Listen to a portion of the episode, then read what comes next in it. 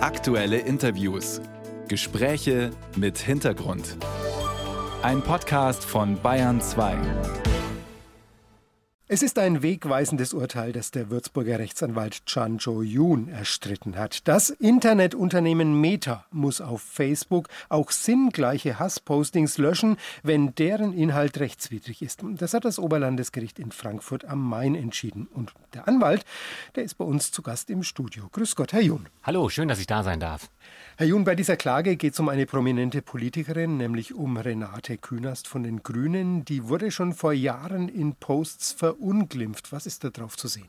Also das Post, um das es hier geht, ist ein untergeschobenes Zitat. Es wird behauptet, Renate Künast hätte, hat sie nicht behauptet, man müsse als Deutscher erstmal Türkisch lernen, bevor man etwas sagen dürfe. Das ist Quatsch, hat sie so nie gesagt, aber es ist geeignet, um den Hass gegen sie als Person oder die Politik zu schüren. Und Renate Künast hat also einen Anwalt eingeschaltet und Sie sind dann in Ihrem Namen dagegen vorgegangen. Warum naja. ist das eigentlich so schwierig? Also sie hat vorher zunächst mal versucht, Facebook direkt anzugehen, zu melden. Und das kennen wir ja. Facebook reagiert manchmal, manchmal gar nicht. Aber wenn sie reagieren, dann löschen sie es nur an der Stelle. Und dieses Meme ist einfach überall wieder neu aufgetaucht. Das ist schon Jahre her. Also der Prozess läuft auch schon eine Weile.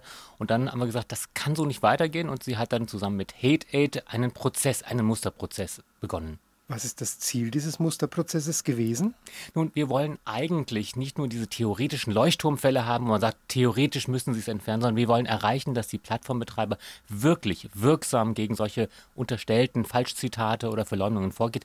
Und das geht nur, wenn man es einmal meldet und es dann überall und auch künftig entfernt wird. Denn nur dann hat man Chance, gegen diese Falschnachrichten, die sich wie verrückt verbreiten, wirksam vorzugehen. Und das hat natürlich auch zum Ziel, diese sinngleichen Postings genau. auszufiltern. Weil würden wir sagen, es darf nur unter der einen URL, dann wird das Bild ein bisschen verändert, dann wird vielleicht irgendwo was drüber geschrieben, drunter geschrieben.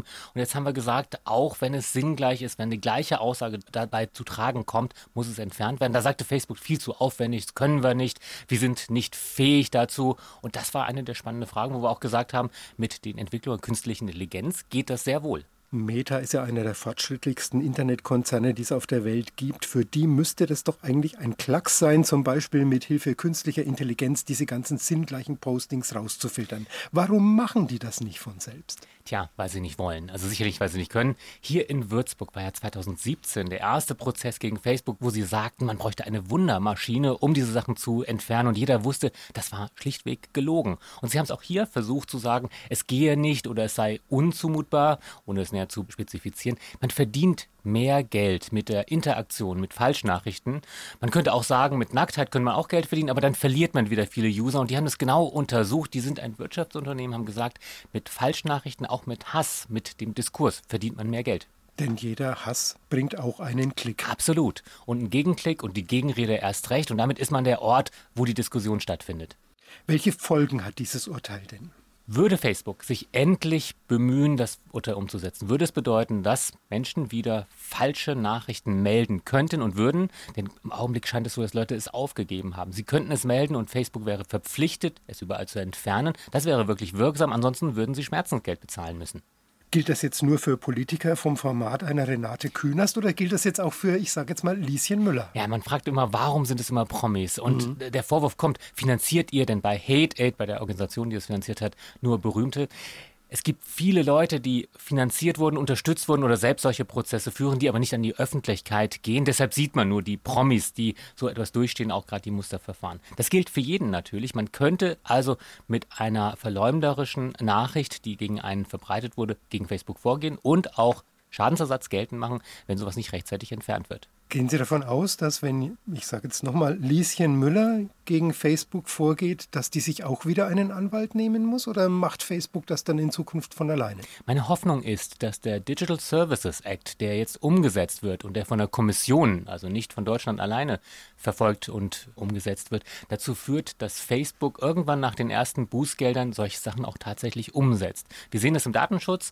Wir sehen, wie Twitter beispielsweise viel eher mitwirkt bei Datenschutzmeldungen und Verstößen und Anfragen als bei diesen Themen. Und wenn wir das auf einer europäischen Ebene Ebene auch hinkriegen für Fake News und Hetze, dann haben wir eine Chance, dass sich soziale Medien wirklich nachhaltig verändern. Gegen dieses Urteil des Senats wurde Revision zugelassen. Das heißt, es ist noch nicht rechtskräftig. Gehen Sie davon aus, dass Facebook diese Revision in Anspruch nehmen wird? Ich befürchte es, denn allein der Umstand, dass man damit Zeit gewinnt, wird Facebook helfen. Auf der anderen Seite haben wir dieses Urteil und das ist die Vorlage natürlich auch für die Standards für die Europäische Kommission. Das heißt, das ist erstmal der letzte Stand der Rechtsprechung und bis die Revision das dann bestätigt oder theoretisch auch aufhebt oder dem EuGH verlegt, vergeht natürlich Zeit, aber das ist jetzt erstmal die die Orientierung, der Meilenstein, den wir reingehauen haben in den Boden und daran orientieren wir uns. Und Sie gehen davon aus, dass Sie nach diesem Meilenstein auch im Ende gewinnen. Nun, das wäre jetzt optimistisch gesagt. Wir wissen es natürlich nicht vorher, aber ich glaube, dass es wirklich eine Veränderung bewirken kann. Und wir werden dieses Urteil als Vorlage nehmen für andere Verfahren. Wir werden schon in den nächsten Tagen neue Abmahnungen an Facebook rausschicken sagt der Würzburger Anwalt Chan Cho-Yun, der im Auftrag von Renate Künast und einer Organisation gegen den Facebook-Mutterkonzern Meta geklagt hat. Ich danke Ihnen für den Besuch im Studio. Dankeschön.